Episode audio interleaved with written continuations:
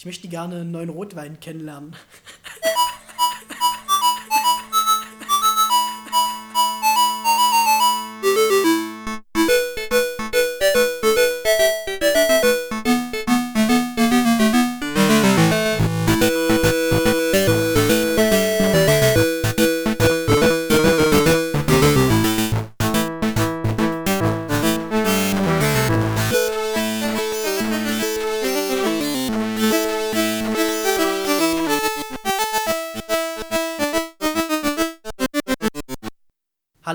herzlich willkommen zum Podcast Jung, brutal, unsicher.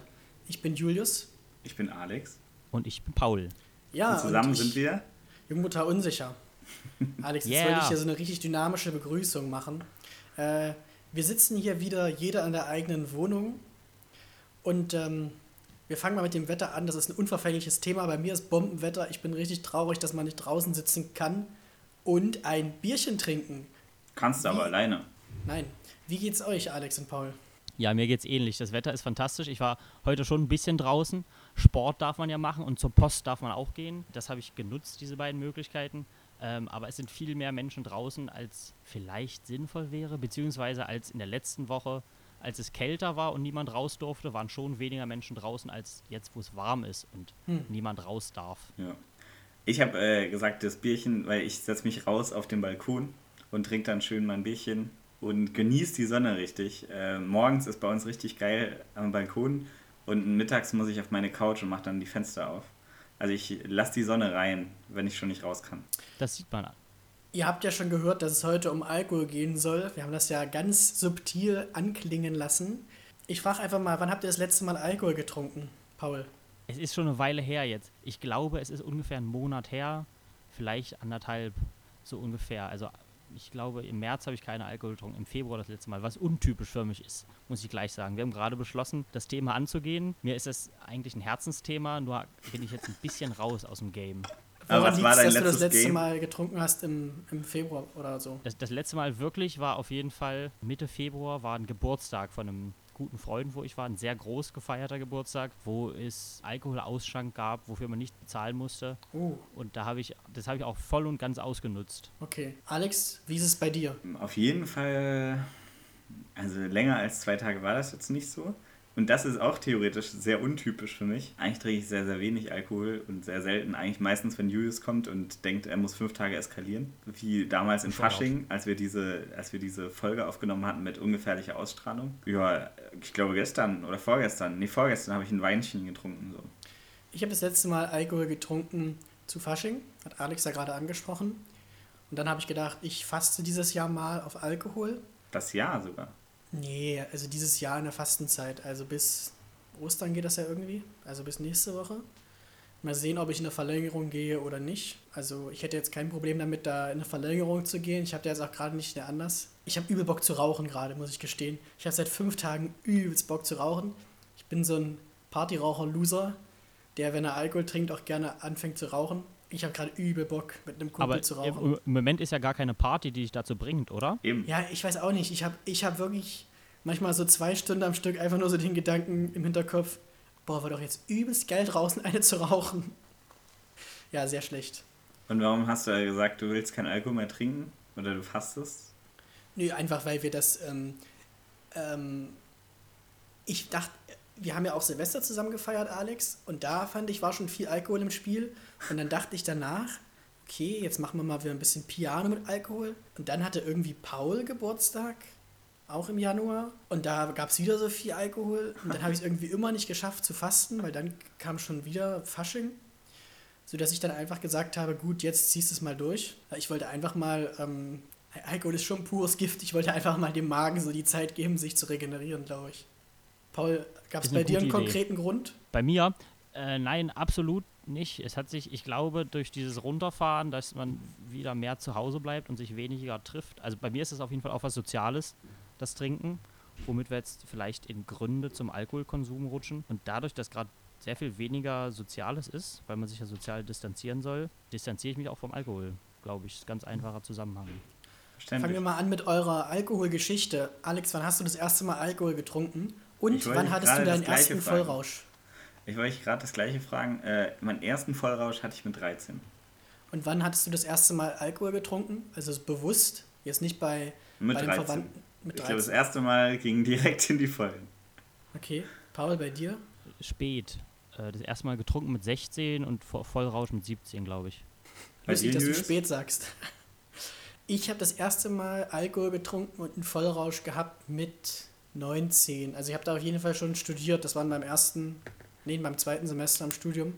Vielleicht war ich da sogar schon 20.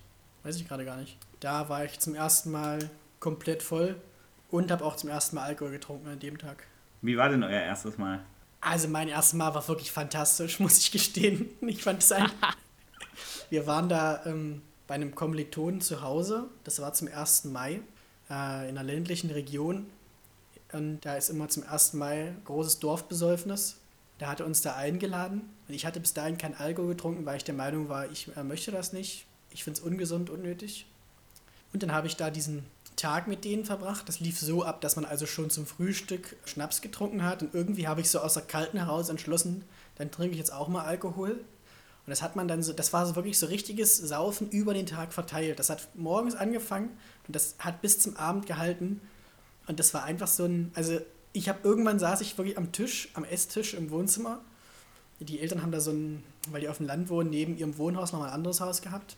Und ich saß da am Esstisch in diesem zweiten Haus und habe da wirklich äh, pur Gin und Jägermeister probiert, weil ich mal so gucken wollte, wie das alles schmeckt. Wie witzig. Ja, ja, und dann haben wir Verstecken mit Freischlagen gespielt und wenn man gefangen wurde, musste man einen kurzen trinken. Also es war wirklich, es war wirklich fantastisch. Es war absolutes, absolut geiler Vollrausch. Also würde da jetzt gerne für unsere jüngeren Zuhörer was anderes sagen, aber es war schon einfach geil. Ich kann mich auch noch sehr gut erinnern, wie du in deinem ersten Vollrausch mich angerufen hast und sehr begeistert davon gesprochen hast, wie geil du dich gerade fühlst und wie nice das ist. Äh, Habe ich das gemacht? Ja, das weiß ich Ja, gar du nicht hast, mehr. du hast mir sogar, also Sprachnotizen hast du mir gesendet. Ah ja, das, ähm, ja, ich habe dann auch tatsächlich einen Filmriss gehabt am Ende. Den Schluss weiß ich nicht mehr von dem Abend. Wie war es denn? Ich weiß ja noch, dass du ziemlich lange gar nichts getrunken hast. Dann hast du an dem Tag quasi alles aufgeholt. Komplett, komplett. Und du, Paul, wie war dein erstes Mal? Ich weiß nicht, ich bin eher langsam reingestiegen. Ich weiß nicht, was die ersten Male Alkohol trinken waren oder meinst du den ersten Vollrausch? Wie du Den willst. Weiß ich noch ziemlich genau. Mein erster Vollrausch war im Sommer draußen an einem Ort, wo sich viele Gleichaltrige getroffen haben und es gab sauren Apfel, wovon ich mindestens eine Flasche allein getrunken habe und das hat mich Ah. ausgenockt und Was ist das denn? Was ist denn Stunden saurer Apfel? So ein, so ein süßer Obst. Süße Plorre. Likör. Geil. süßer Schlabber. Ja, und äh, das hat zu vielen Stunden Filmriss geführt, dazu, dass ein äh, Freund von mir seinen Vater angerufen hat, um mich nach Hause zu fahren, nachts, ohne T-Shirt. Das war irgendwie abhanden gekommen und nächsten Tag bin ich aufgewacht bei meinem Vater und hatte das Erlebnis, was ich an Alkohol vollrauschen immer sehr lustig finde, nämlich dieses Gefühl von einer Zeitreise, dass man plötzlich im Dunkeln irgendwo an so einer Brücke steht und irgendwas Lautes singt und dann macht's Schnips und dann ist Zeitreise und man liegt nächsten Tag mittags auf einer Couch, ähm, Ja, ja, hat ja. eine Decke über sich und so einen Eimer unten auf dem Boden neben dem Kopf stehen und ein bisschen Kopfschmerzen. Das, Bisschen. Die Zeitreise. Das ist das Witzigste, finde ich, am, am Alkohol trinken. Ja, ich erinnere mich, ich war bei diesem Wochenende leider nicht dabei, Freunde von mir aber, und ich erinnere mich, dass das wirklich, also bis weit nach unserer Abi-Zeit ein äh, wirklich legendärer Abend gewesen sein muss mit dir. Also davon haben alle noch erzählt, wie du dich da wirklich komplett weggelötet hast. Das muss Ja. sehr eindrücklich gewesen sein. Das war das erste Mal, das wusste ich gar nicht tatsächlich. Ich habe einem äh, Klassenkameraden von dir, Julius, in den Rucksack gekotzt. Ja, ja, ja, ja, ich kenne diese ganzen Geschichten. Aber mir war nicht be bewusst, dass das das erste Mal war, dass du diesen Zustand dir erarbeitet hast, hattest. Das war schon witzig. Und ich war ja auch nicht volljährig. Also ich, das ist ja, wenn man ein bisschen verantwortungsvoll damit umgehen will, man an sich durfte ich das überhaupt gar nicht. Und das ist ja auch überhaupt nicht gut, dass man das so glorifiziert und ich davon jetzt so lustig erzähle. Oder dass es alle ge- generell, jeder findet diese Geschichte lustig. Komisch eigentlich. Eigentlich ist es verboten und nicht gut, aber andererseits kann man sagen, geschadet hat es ja jetzt auch irgendwie keinem so richtig Ja. dauerhaft. Ich würde das nochmal, ich würde Wie diesen, soll man das bewerten? Ich würde den ernsten Aspekt nochmal kurz zurückstellen wollen. Also Ja, gut. du hast recht, dass man darüber sprechen muss. Ich würde aber kurz noch gerne Alex Geschichte hören. Die ist ja vielleicht auch witzig, ehe wir ins Ernste abdriften. Ich weiß gar nicht, ob ich die erste erzählen will, weil die ist eigentlich nur peinlich. Nee, erzähl die mal. Also ich kann mich da, wie, wie ihr beide, kann ich mich da nicht mehr an so viel erinnern. Es war Kerbe bei uns im Dorf, also Kirchweih, ist so ein Dorffest, was einmal im Jahr ist und da ist irgendwie ist Saufzeit gefühlt. Und ähm, genau, und ich habe da mit dem Fußballverein, habe ich da so einen Stand gehabt, beziehungsweise so ein Zelt. Und dann war man da immer feiern. Und man konnte, kannte ja die zwei Jahre ältere Menschen. Und äh, die waren am Ausschank. Und die haben dann einen immer viel ausgegeben. Und ich war so betrunken, dass ich irgendwann mal, also ich habe so Ausschnitte, ich habe nicht einen kompletten Riss, sondern ich habe so Ausschnitte immer wieder. Ich weiß, dass ich, bei uns gab es auf dem Schulhof von der Grundschule sozusagen, da waren dann immer so eher die, die ganzen Gangs, wenn man das so sagen will. Also halt, wir hatten unterschiedliche Gangs. Die Kanaken, die Russen, also vor allem die beiden, die waren ziemlich groß. Da waren so 10 bis 20 Leute. Ich kann Kanake sagen, weil ich selber einer bin. Naja, auf jeden Fall war ich dann mittendrin in so einer, in so einer Massenschlägerei, aber ich war, ich war ja nicht, ich war nicht beteiligt. Ich war einfach da, bin da durchgetorkelt, muss man sich das so vorstellen, wie bei Sparta 300, als wäre da jetzt einfach irgendwie so ein, so ein 13-jähriger Bubi da, da durchgetorkelt und hatte einfach Glück im Unglück, weil äh, mir ist nichts passiert. Mich haben dann irgendwann Freunde gefunden. Äh, nee, mein Cousin hatte mich gefunden. Äh, und der hat mich dann heimgebracht. Ja, das ist so die erste Geschichte. Eigentlich sehr peinlich. Eindrückliche Bilder vor Augen. Ja. Okay, dann habe ich jetzt noch mal eine Frage an euch. Und zwar würde mich interessieren, warum ihr Alkohol trinkt. Ja, also immer noch, meinst du?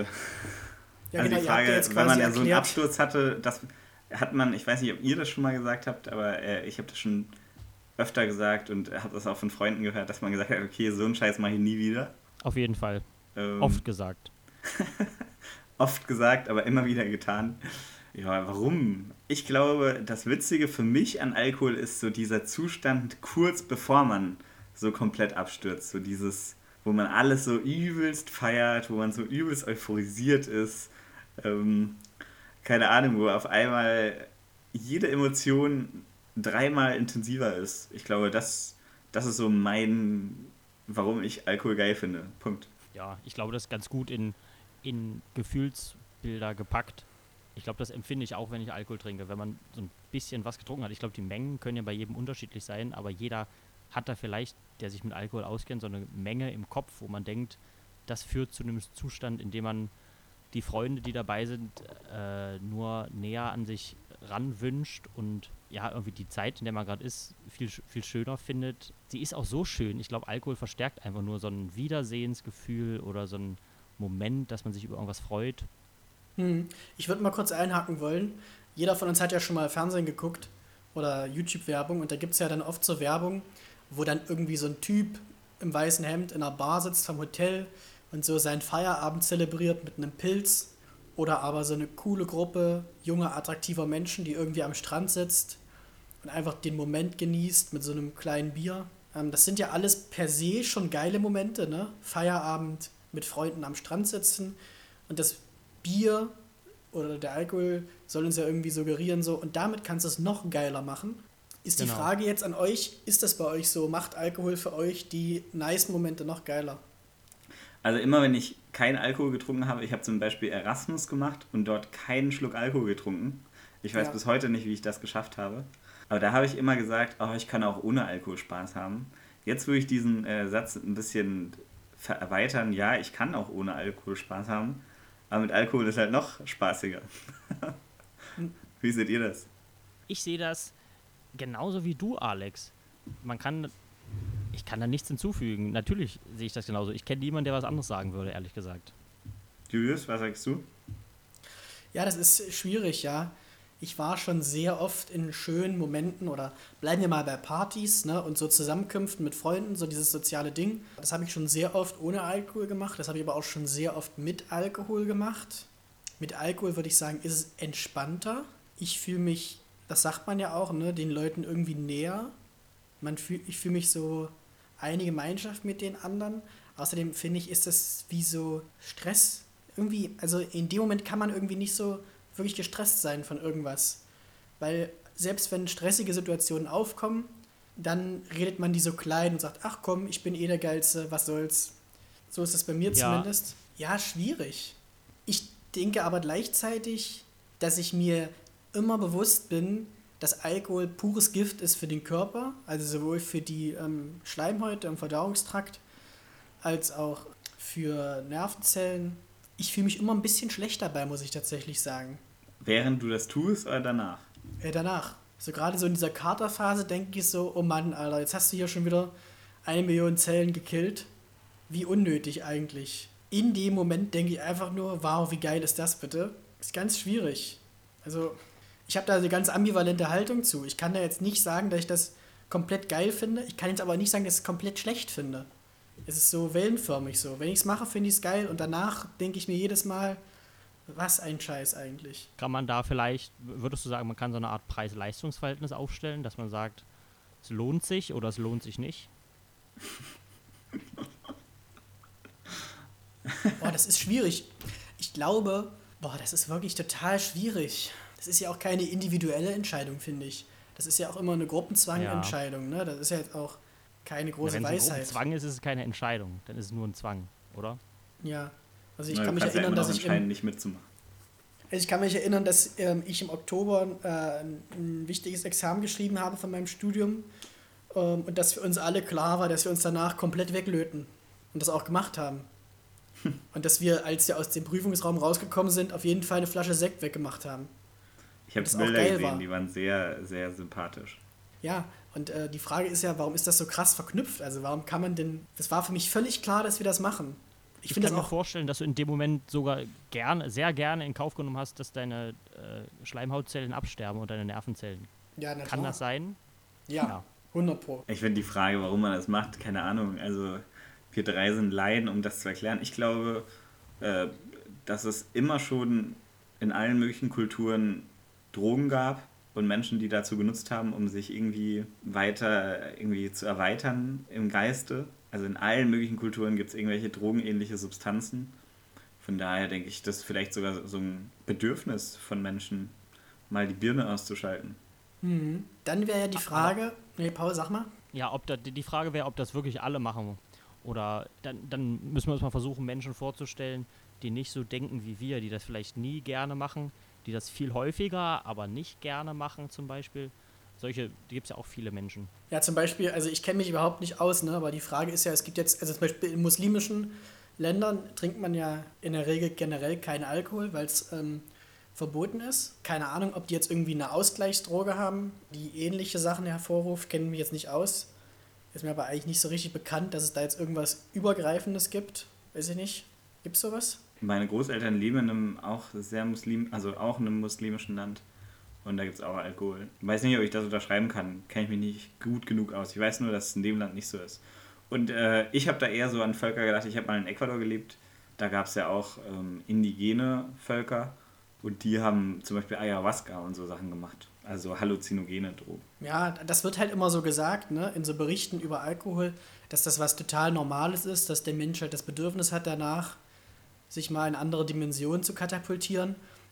Andererseits würde ich jetzt meinen persönlich gewöhnlichen Alkoholrausch nicht als andere Dimension bezeichnen. Ich finde da hier schon im Hier und Jetzt statt, nur halt deutlich ja. lockerer und peinlicher teilweise. Also das ist jetzt keine, da spreche ich jetzt nicht zu meinen Urahnen oder so. Naja, genau. also ich habe. Das ist eine wirkliche Überhöhung, wenn man das dem Alkohol anheftet, dass es eine andere Dimension einfördert. Naja, je nachdem, wie man andere Dimensionen äh, erzählt, aber ihr habt ja beide auch gesagt, dass ihr dann wie so einen Zeitsprung hattet und am nächsten Morgen aufgewacht seid und dachtet, Alter, was ist da gerade passiert? Da kann man ja schon davon sprechen, dass ihr in einer anderen Dimension wart. Ja, stimmt. Das ist eine übernatürliche ja schon, Erfahrung. Man sagt ja nicht umsonst, ich habe mich ins All geschossen. Mhm. Kommen wir mal so ein bisschen vielleicht zum Schwerpunkt unseres Podcasts. Der ist ja irgendwo Männlichkeit und Junge sein, Mann sein. Glaubt ihr, dass es einen speziell männlichen Alkoholkonsum gibt oder ein Bild von männlichem Alkoholkonsum, dem ihr euch unterworfen fühlt? Ich habe eine Anekdote zu, wenn ich auf Festivals bin, wo ich sehr gerne äh, Alkohol zu mir nehme, weil ich Festivals mit Alkohol irgendwie verbinde auch, weil das auch so ein bisschen diesen Charakter hat, was du von deinem ersten Mal erzählt hattest, Julius, mit diesem ganzen Tag. Da ist es so, dass es dann irgendwie auch so Trinkspiele gibt, wie Flunkyball oder so oder Bierpong. Speziell Flunkyball. Ich bin, dadurch, dass ich auch nicht viel Alkohol trinke und sehr selten, kann ich nicht wirklich gut äh, Bier wegexen. Das kann ich aber nicht gut. Meine Freundin macht das aber richtig, richtig gut. Und ganz oft kriege ich dann zu hören, wenn, wenn wir dann zusammen Flanke überspielen und sie einfach schon fünf Würfe vor mir fertig ist mit ihrem Bier. Ja, sag mal, das kann doch nicht sein, dass deine Freundin hier schneller das Bier wegext als du. Also da wird oft so ein bisschen auch drüber gelacht, dass meine Freundin schneller Bier trinkt als ich. Also Männer können schnell und viel Alkohol trinken. Ich glaube, das ist schon so ein, so ein Gedanke, die, vor allem dieses Bier und dieses Ex-Saufen, weiß nicht. Das, ja, ich denke auch, das geht aber da vor allem um Bier, ne? Also das hängt dann auch die, die Männlichkeit direkt mit dem Bier zusammen. Es geht jetzt gar nicht um Alkohol, oder? Ja, sag du es Also Bier mir. ist auch immer Alkohol, aber Naja, das haben wir, es gibt halt, es gibt schon, ja, okay, ich weiß, worauf du hinaus willst. Ja, es gibt schon irgendwie Alkohol, der ist eher männlich besetzt. Bier, harte Spirituosen und dann gibt es Alkohol, der ist eher weiblich besetzt. Hugo. Aperol Spritz, Sekt, Hugo, Cocktails. Ich finde Hugo übelst geil.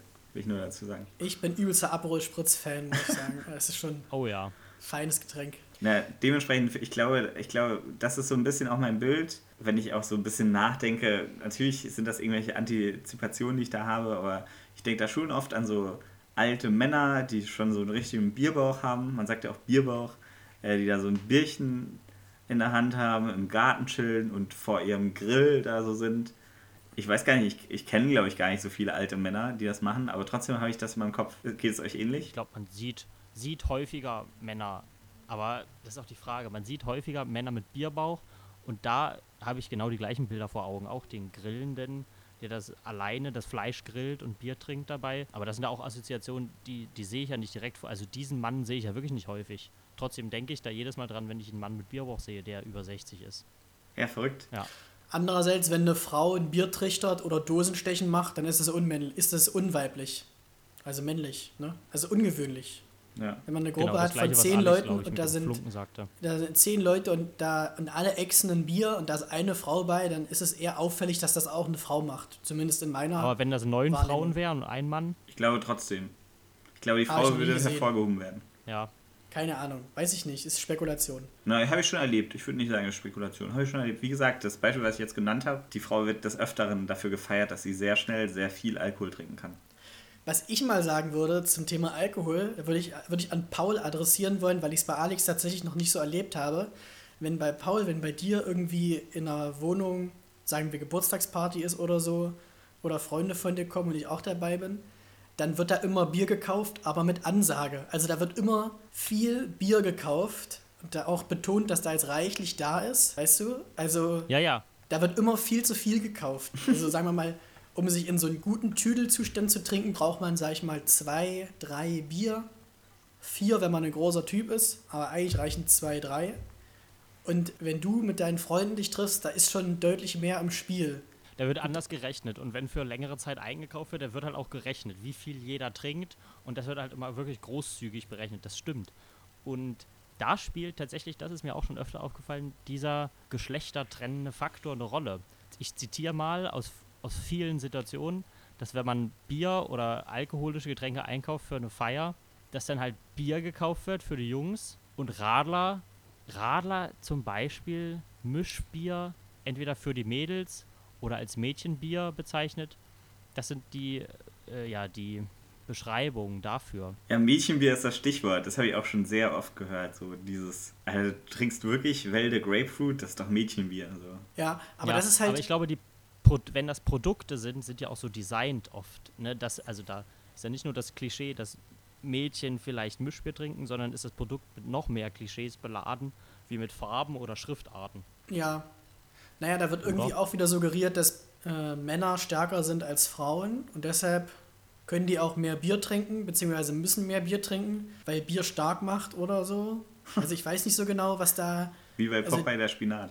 ja, keine Ahnung genau, was da jetzt so genau die Assoziation ist. Was mir aber auffällt, in Alkoholwerbung würde mich mal interessieren, ob euch das auch aufgefallen ist oder ob ihr das halt zustimmen könnt. Also Alkohol trinkt man ja auch, oder ich zumindest manchmal, um vielleicht so ein bisschen lockerer zu werden, vielleicht um auch mal auf einer Party irgendwie leichter ins Gespräch zu kommen, vielleicht auch um eine Frau oder ein Mädchen anzusprechen. Aber dieser Aspekt des sich Mut antrinkens, des sich Selbstbewusstsein antrinken, ähm, lockerer werden, das wird ja gar nicht so richtig in Werbungen dargestellt. Also in der Werbung geht das immer darum, dass man irgendwie einen geilen Moment feiert oder dass man ein krasser Typ ist, ne? oder dass die Ladies einen schönen Abend haben zusammen, wenn sie Jules Mumm in der Badewanne trinken.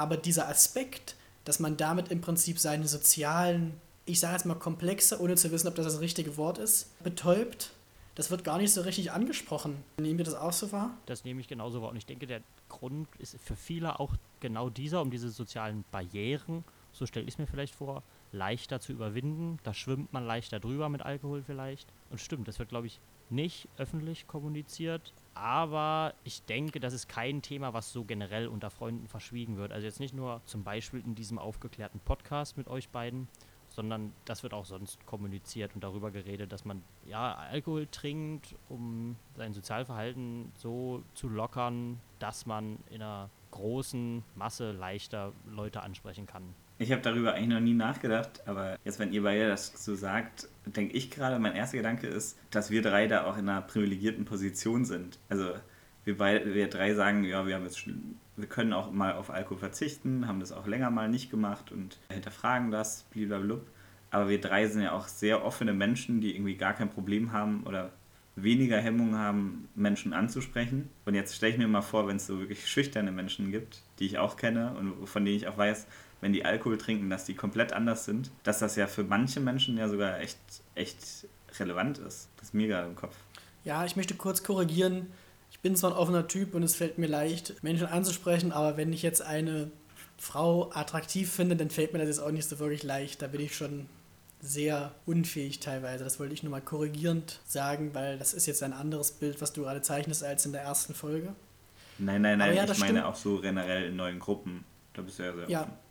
Aber das stimmt natürlich, was du sagst. Ja, da habe ich noch gar nicht so drüber nachgedacht. Es gibt natürlich wirklich Menschen, die dem Alkohol wahrscheinlich sehr dankbar sind für diesen Zustand und dafür, dass er ihnen hilft, in Gruppen besser agieren zu können. Also ich ähm, nehme das auch wahr in meinem Umfeld, wenn du es jetzt so sagst, dass mir da Menschen auffallen, zum Beispiel aus der Uni, die im nüchternen Zustand zurückhaltend sind, schüchtern, scheu und die dann nach, sagen wir mal, einem Bier und zwei Schnäpsen plötzlich anfangen zu reden, sich zu öffnen, sich wohl zu fühlen, das auch zu zeigen, anderen zu sagen, dass es ihnen gut geht und so. Ja, das ist, einerseits ist das irgendwo schön, finde ich, weil ist ja geil, wenn, die das, wenn das so ist dann für die. Andererseits ist es natürlich total schlecht, wenn man dafür was äh, zu sich nehmen muss, was dem Körper massiv schadet. Ja? Natürlich wäre es besser, wenn es anders wäre. Lass, ich würde gerne diesen Gedanken mal kurz äh, wirken lassen und dich fragen, Julius, was dein Jung total unsicher für den heutigen Tag ist. Ich habe es euch schon gesagt, ich habe nichts. Also wirklich, was soll ich, was soll ich erzählen? Jung fällt mir nicht so wirklich gerade ein. Unsicher auch nicht. Dann habe ich eine andere Frage ich würde gern was Lustiges erzählen, was ich brutal lustig fand. Ich mache gerade so einen kleinen Job und da ein, ein Typ, der äh, ungefähr so alt ist wie ich, der hat die eine Kollegin gefragt, ob sie ihm einen Rotwein empfehlen kann, weil, Zitat, ich möchte gerne einen neuen Rotwein kennenlernen. Und ich fand das so lustig, ich musste so lachen, weil der ist, glaube ich, zwei, drei Jahre jünger als ich nochmal.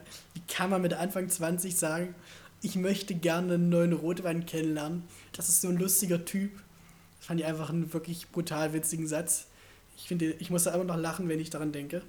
Aber ich kann nichts Ernsthaftes gerade beitragen. Ich habe dann eine andere Frage, habe ich mir aufgeschrieben, die wollte ich sowieso an euch beide stellen. Äh, was ist denn, kannst du dich an ein Setting erinnern, was für dich sehr besonders war, wo du Alkohol getrunken hast? So ein richtig schönes Gefühl, das du uns beschreiben kannst. So ein schönes Erlebnis. Ja, mir fallen zwei Begebenheiten ein. Einmal, als ich meine Ex-Freundin tatsächlich kennengelernt habe. In der Situation, an dem Abend, war ich nicht dolle besoffen, aber ich war, hatte so ein bisschen Jägermeister-Intus, der gerade so gereicht hat, dass es sich irgendwie alles leicht und locker angefühlt hat. Und dann hat man sowieso ähm, jemanden kennengelernt, den man toll fand. Das war einfach irgendwie, das war ein sehr, sehr schöner Abend. Darum habe ich irgendwie bis heute eine positive Assoziation mit Jägermeister, komischerweise. Und die zweite Situation, das ist eigentlich eher so eine allgemein wiederkehrende, ist, wenn ich irgendwie ähm, so im Studium bei Partys bin und dann so mit Freunden draußen stehe, wir ein, ein Bier trinken, irgendwie Klausur geschafft und dann Zigarette rauchen. Das finde ich, es ist wirklich überragend, das ist total geil. Also da bin ich auch ein richtiges Opfer, das das auch wirklich gerne zelebriert. Dankeschön. Okay, Paul, du musst, äh, du musst dir das merken, weil dich werde ich auch noch fragen im Laufe Alles klar, des Abends. Mir das auf. Wir hatten jetzt davor gesprochen gehabt, dass es Menschen gibt, äh, denen das so ein bisschen auch Auftrieb gibt in sozialen Situationen.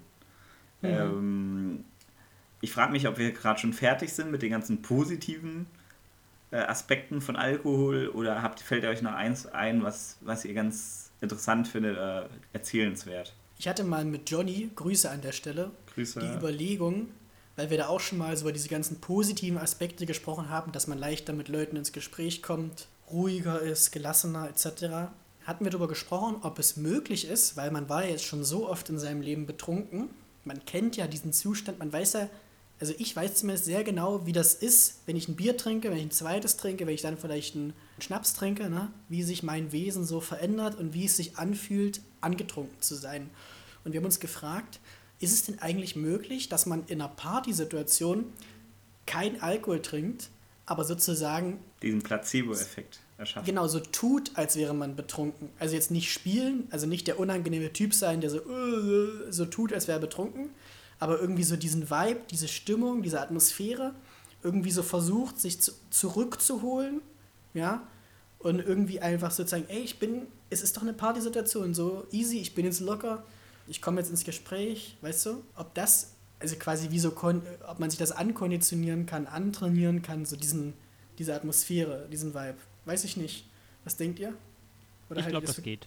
Ich, ich denke auch, dass das geht. Äh, Habe ich schon mal erfahren, dass das bei anderen passiert ist. Mit einer anderen Droge, aber genauso. Da, da wurde der Person gesagt, dass sie eine gewisse Droge genommen hat und sie hat, sie ist komplett ausgeflippt. Und ich glaube auch wirklich, dass, äh, dass sie das so gefühlt hat, die Person.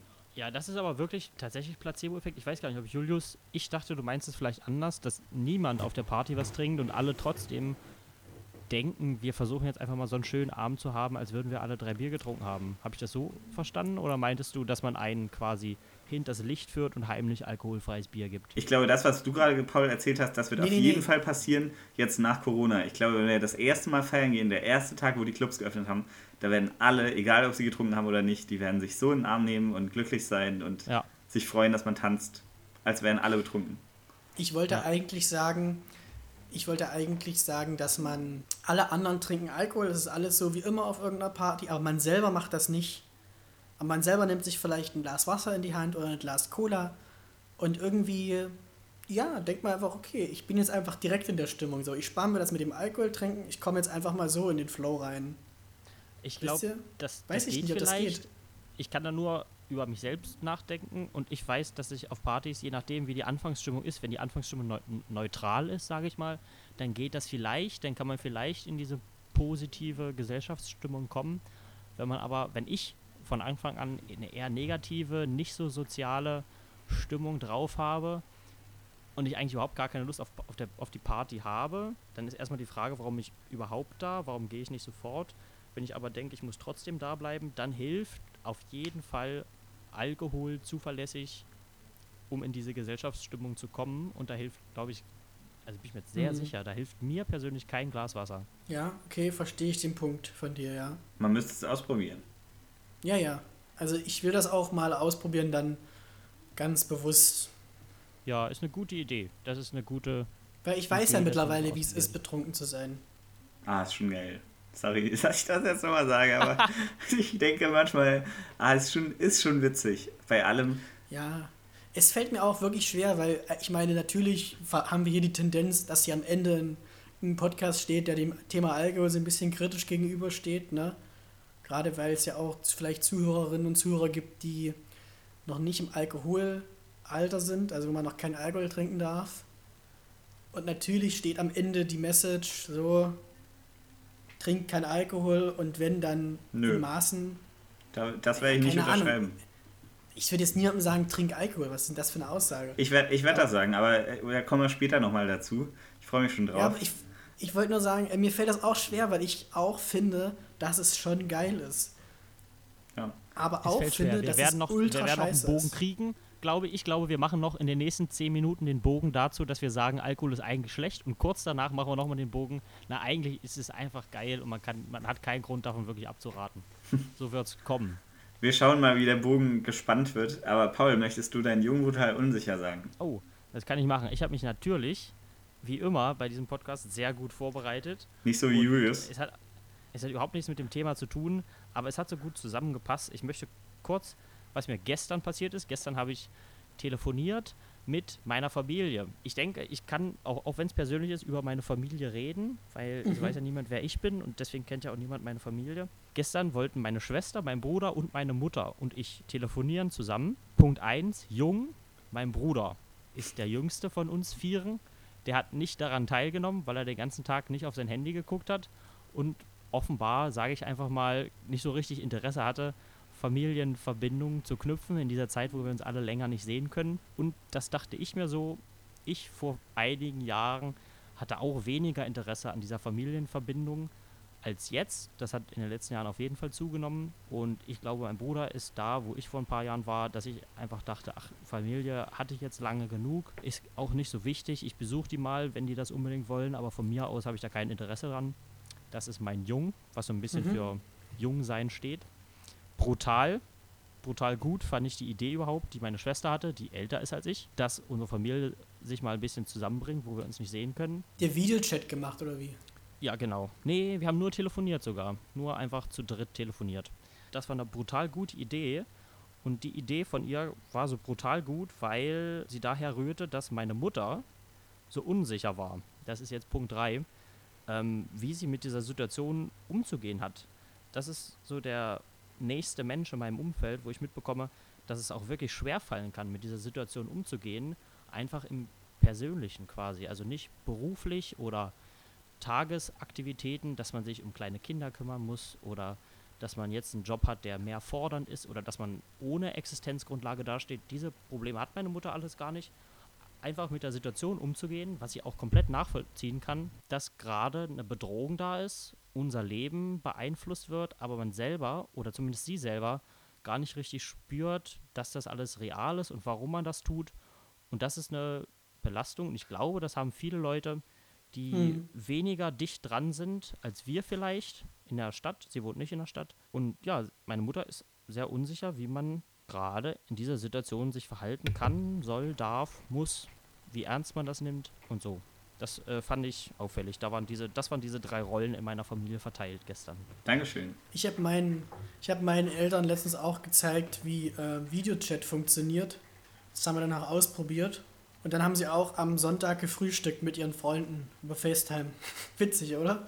Ja, voll gut, oder? Ja, Gut, ja das klappt. wirklich witzig. Zu Paul, zu deinem Unsicher. Meiner, meiner Mutter geht es da ähnlich. Ich kann da auch Mhm. äh, Geschichten drüber erzählen. Ja, cool. Und möchtest du uns noch dein besonderstes Erlebnis mit Alkohol erzählen? Damit wir Oh, noch auf der ja. positiven Schiene bleiben.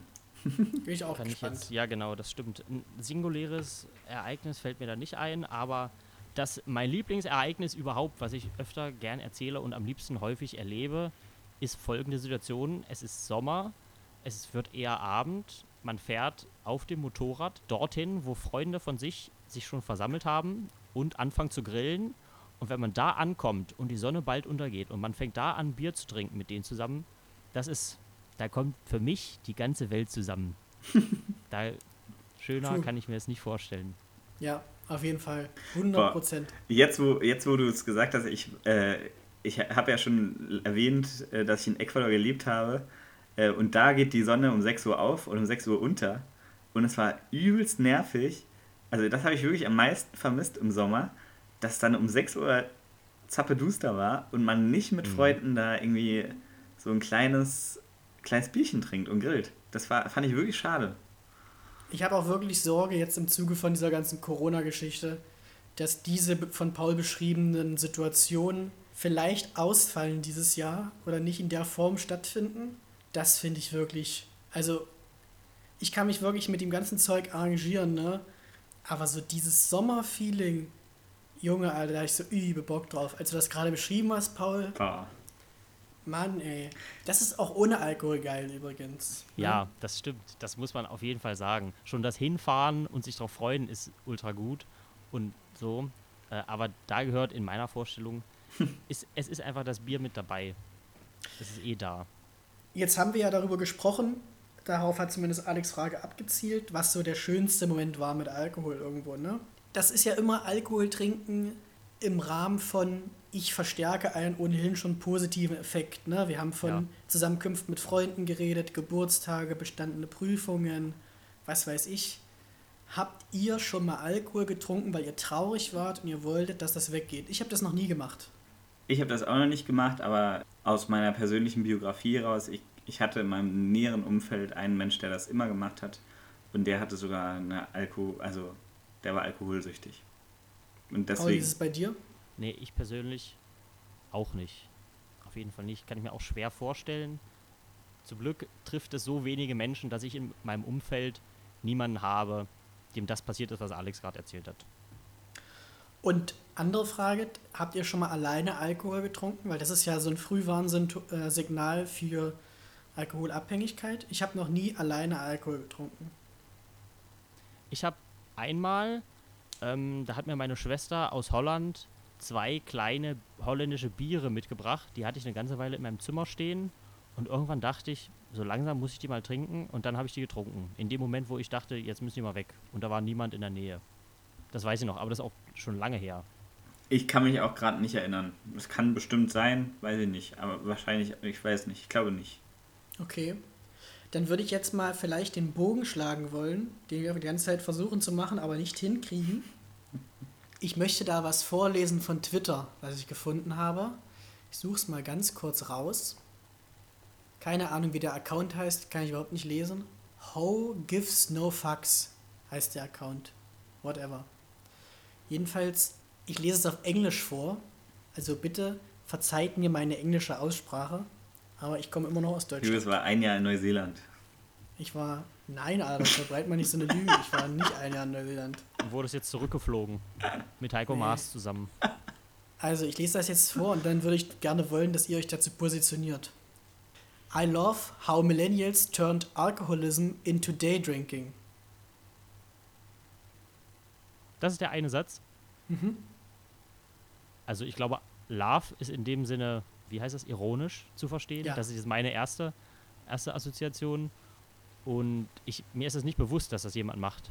Äh, Dass das so genannt wird und dass das zelebriert wird als was Positives. Habe ich noch nie gehört.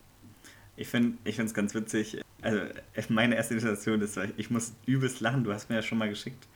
Ich glaube, warum Paul das noch nicht kennt, ist, weil Paul kein Instagram hat. Auf Instagram ist momentan sehr viele Stories mit Daydrinking und ähm, ja, um, um halt sozusagen die Krise da ein bisschen zu überstehen. Was ich ja auch am Okay, Anfang krass. gesagt habe. Und das finde ich schon doll lustig, finde ich schon witzig, weil, also irgendwas ist ja dran. Was ist so deine Meinung dazu, Julius?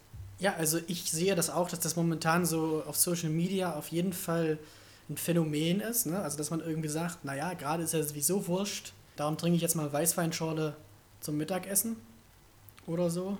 Daydrinking ist auf jeden Fall ein sehr positiv besetzter Begriff, weil der irgendwie so lustig ist und geckig und haha, eigentlich macht man das ja abends, aber ich mache das jetzt auch morgens.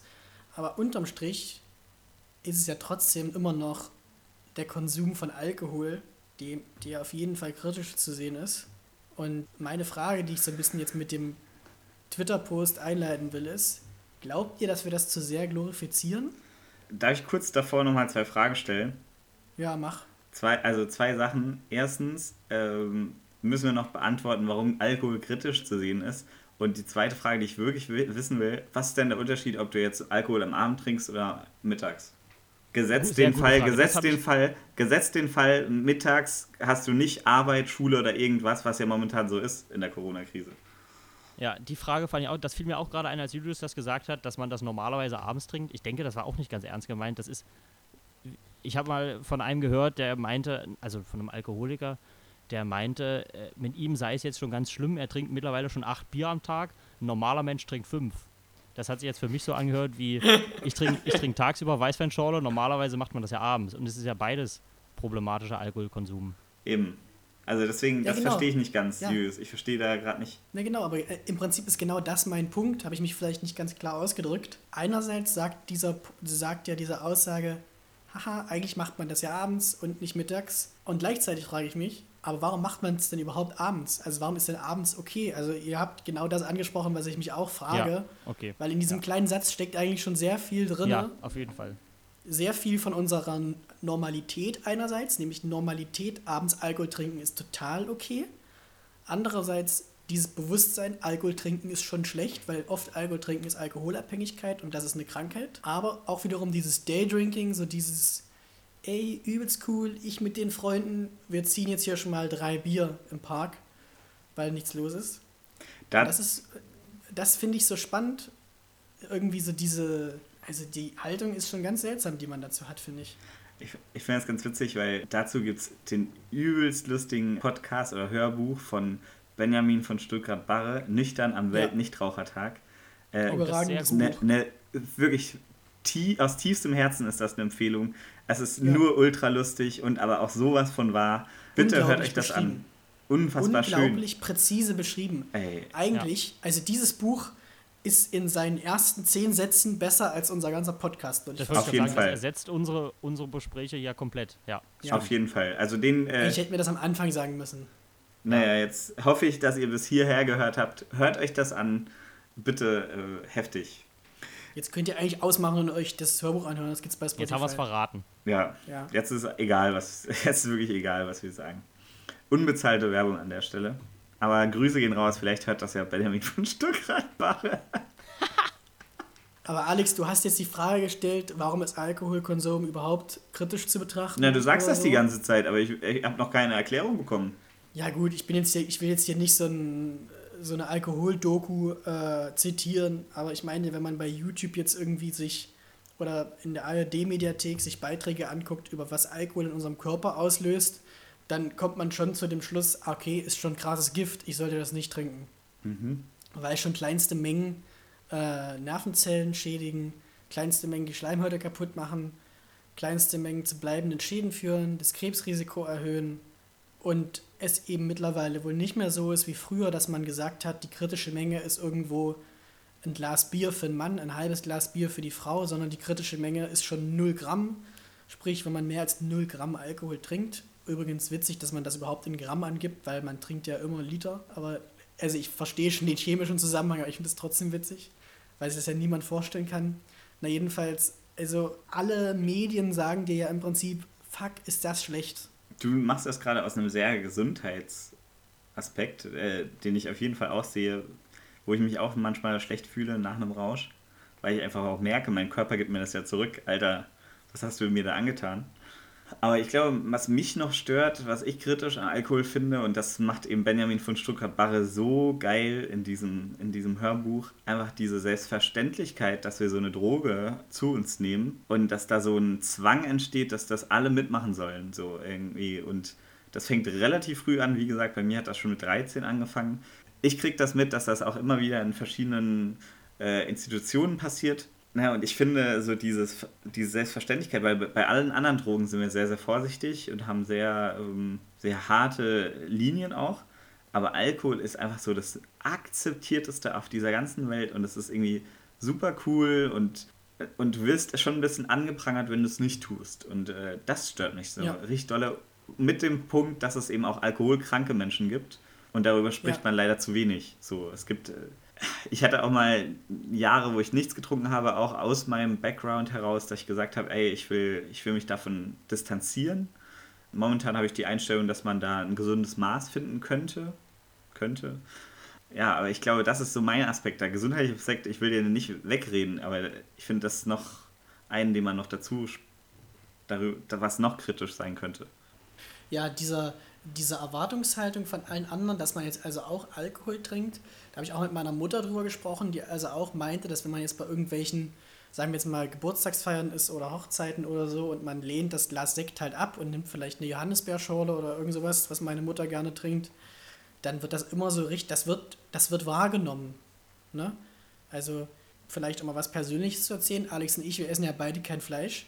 Und da nehme ich ja auch wahr, wie schnell mein Umfeld das registriert, dass ich kein Fleisch esse zum Beispiel.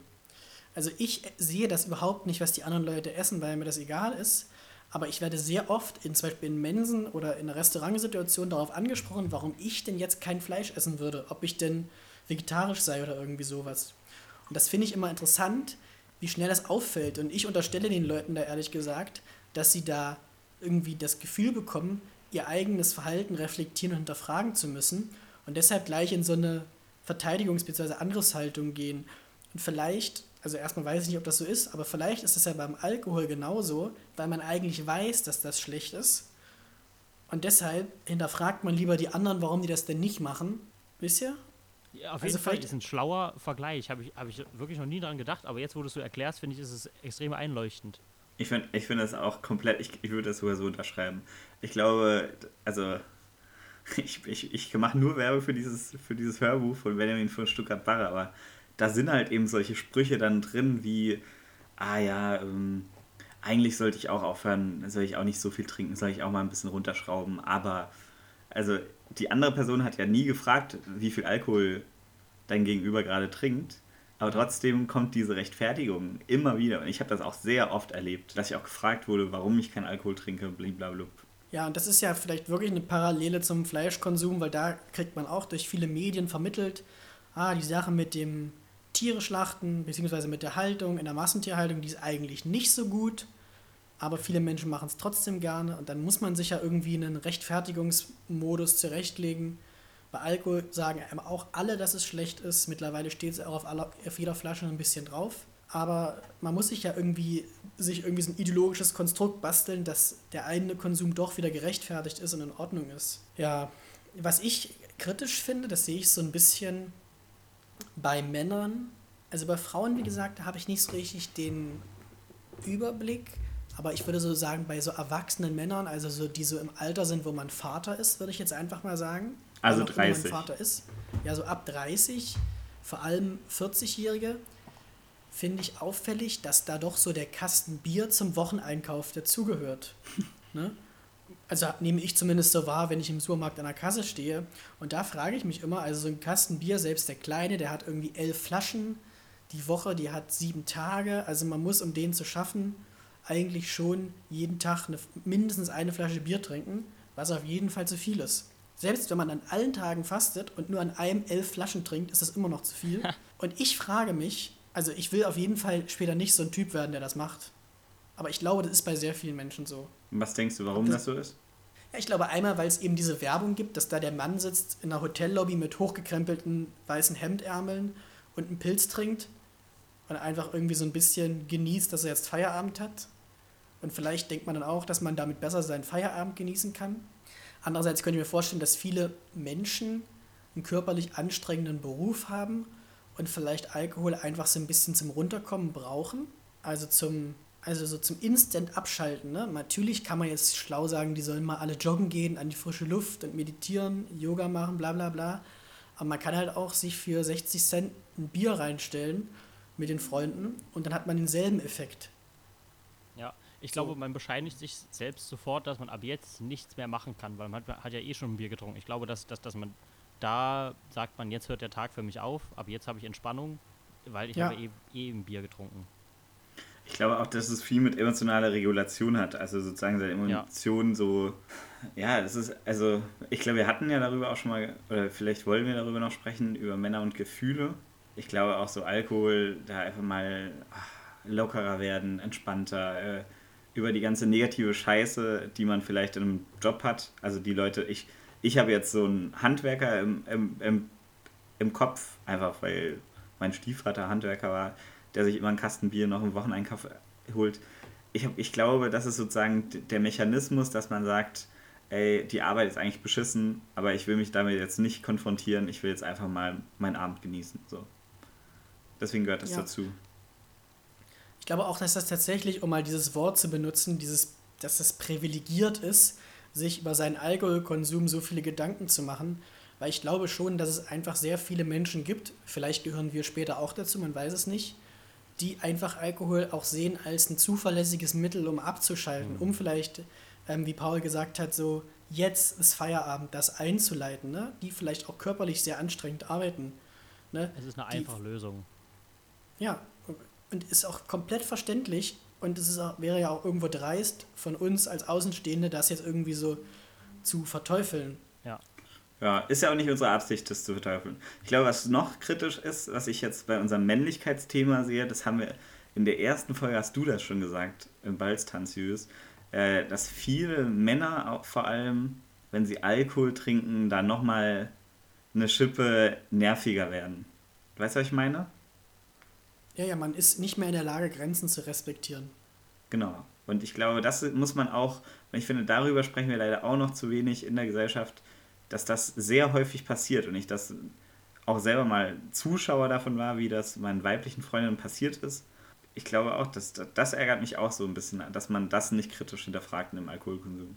Alex, erzähl doch mal der Jung brutal unsicher.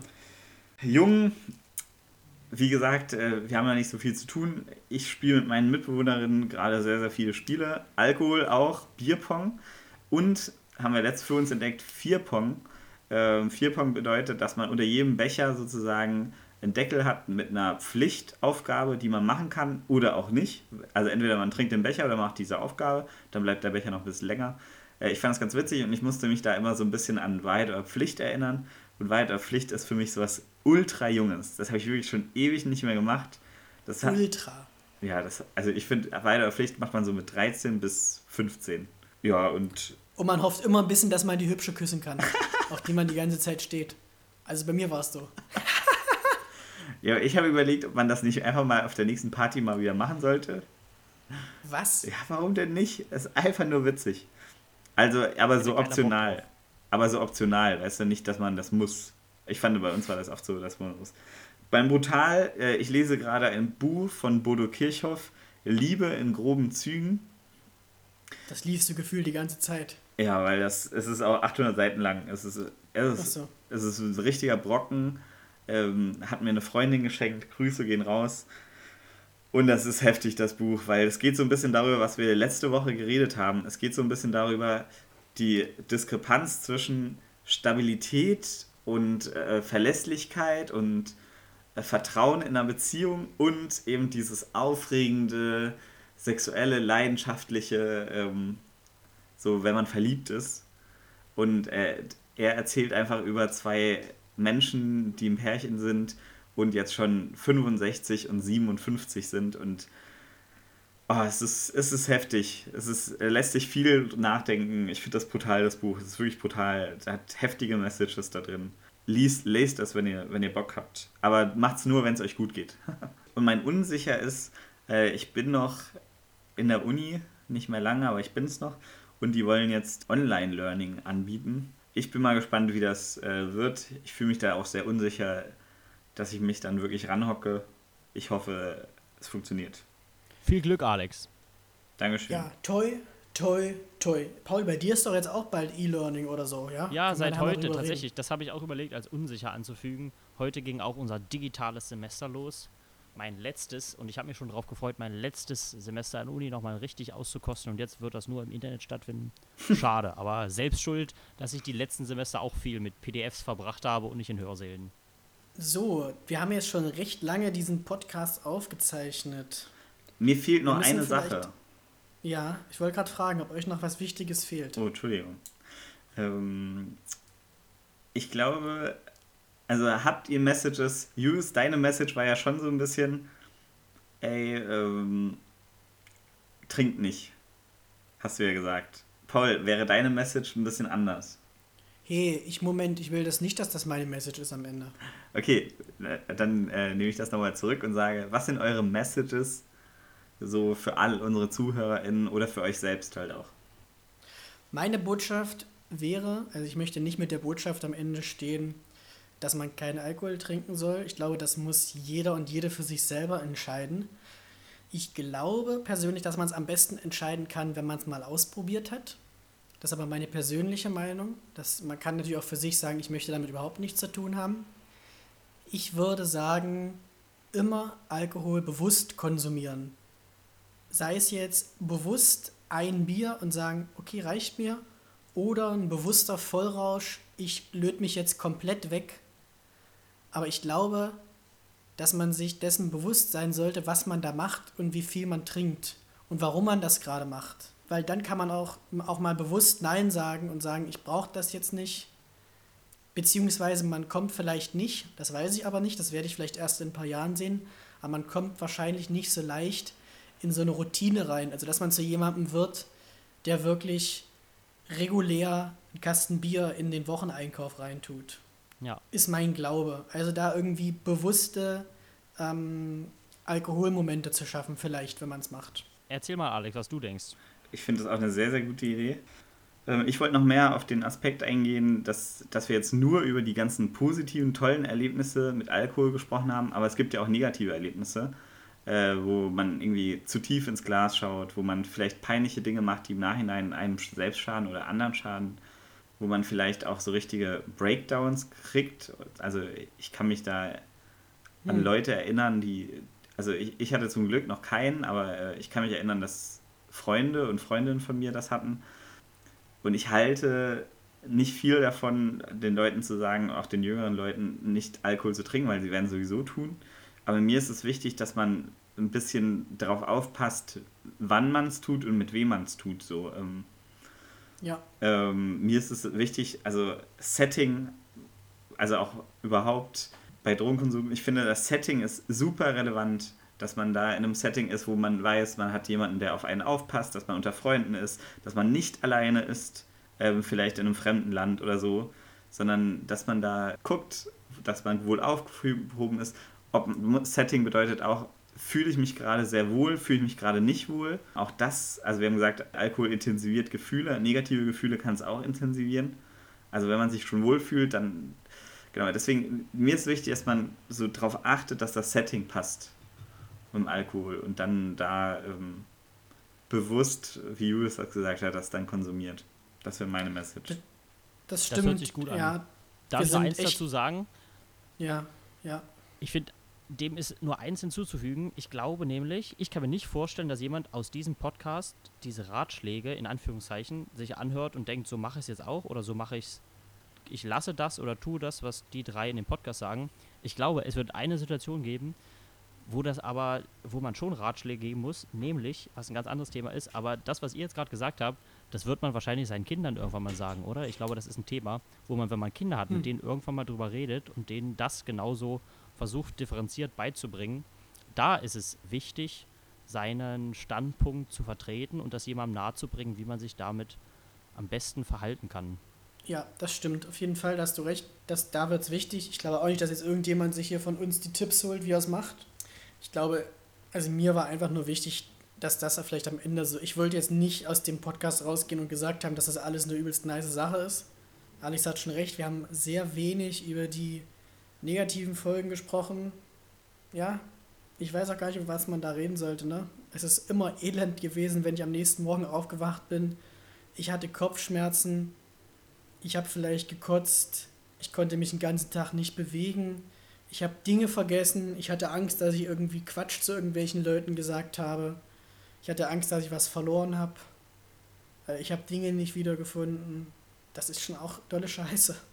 Auf jeden Fall. Ich glaube auch, es macht tendenziell eher Freundschaften kaputt, als dass es wirklich neue schließt. Es macht krank, äh, direkt den Körper und psychisch. Ähm, und ich finde, ich finde dieses Daydrinking, weil ich das ja vorher nicht mitbekommen habe, ich finde das so erschreckend, dass das anscheinend ein Thema ist und ein Trend oder wie man das auch bezeichnen will. Das ist einfach äh, Alkoholkrankheit und ich finde, damit verhöhnt man Leute, die wirklich ein Problem damit haben, oder? Ja. Das stimmt. Aber an, äh, vielleicht Abschlussfrage. Werdet ihr jetzt euren Alkoholkonsum nochmal überdenken und ändern nach der Folge? Nein. Ich denke, ich habe einen guten. du, Jös? Ich glaube, ich werde auch grundsätzlich nichts ändern. Für mich ist die Frage, nächste Woche ist ja dann die Fastenzeit vorbei. Wann steige ich sozusagen wieder ein? Das überlege ich mir wirklich. Mach's bewusst. Ich, ja, ich könnte das jetzt einfach mal so abends machen mit meinen Mitbewohnerinnen, dass man sich mal hinsetzt und so die Flasche Wein zerstört. Aber ich könnte mir das auch aufheben für nach Corona. Andererseits hat das dann auch schon wieder sowas von was feiern und dazu brauche ich Alkohol. Mhm. Da muss ich mal noch eine Weile drüber nachdenken, wann ich das jetzt mache wenn ich schon sage, man soll das bewusst machen, dann muss ich es auch mal bewusst entscheiden, ob und wann ich diese Alkoholkarenz aufhebe. Okay, Lit, da war das heute schon wieder eine richtig geile Folge von Jungmutal Unsicher mit Julius und Alex und Paul. Ich werde dieses Mal richtig viel schneiden müssen, weil das Gespräch ein paar Mal abgebrochen ist. Ich hoffe, ihr habt es nicht gemerkt. Und wenn doch, hoffe ich, ihr habt es überlegt. Paul, du hast jetzt wieder das letzte Wort. Letztes Mal habe ich ja Scooter zitiert, wie du mitbekommen hast. Ja, es war großartig. Ich hoffe, ich hoffe, du kannst jetzt in einer ähnlichen Qualität diese Folge abschließen. Toppen kann man es eh nicht, deswegen versuche ich dem gar nicht gleich zu kommen. Ich habe was für alle, die diesen Folge bis zum Ende durchgehört haben. Es ist kein Wort, es ist einfach nur was, was von Herzen kommt. 어.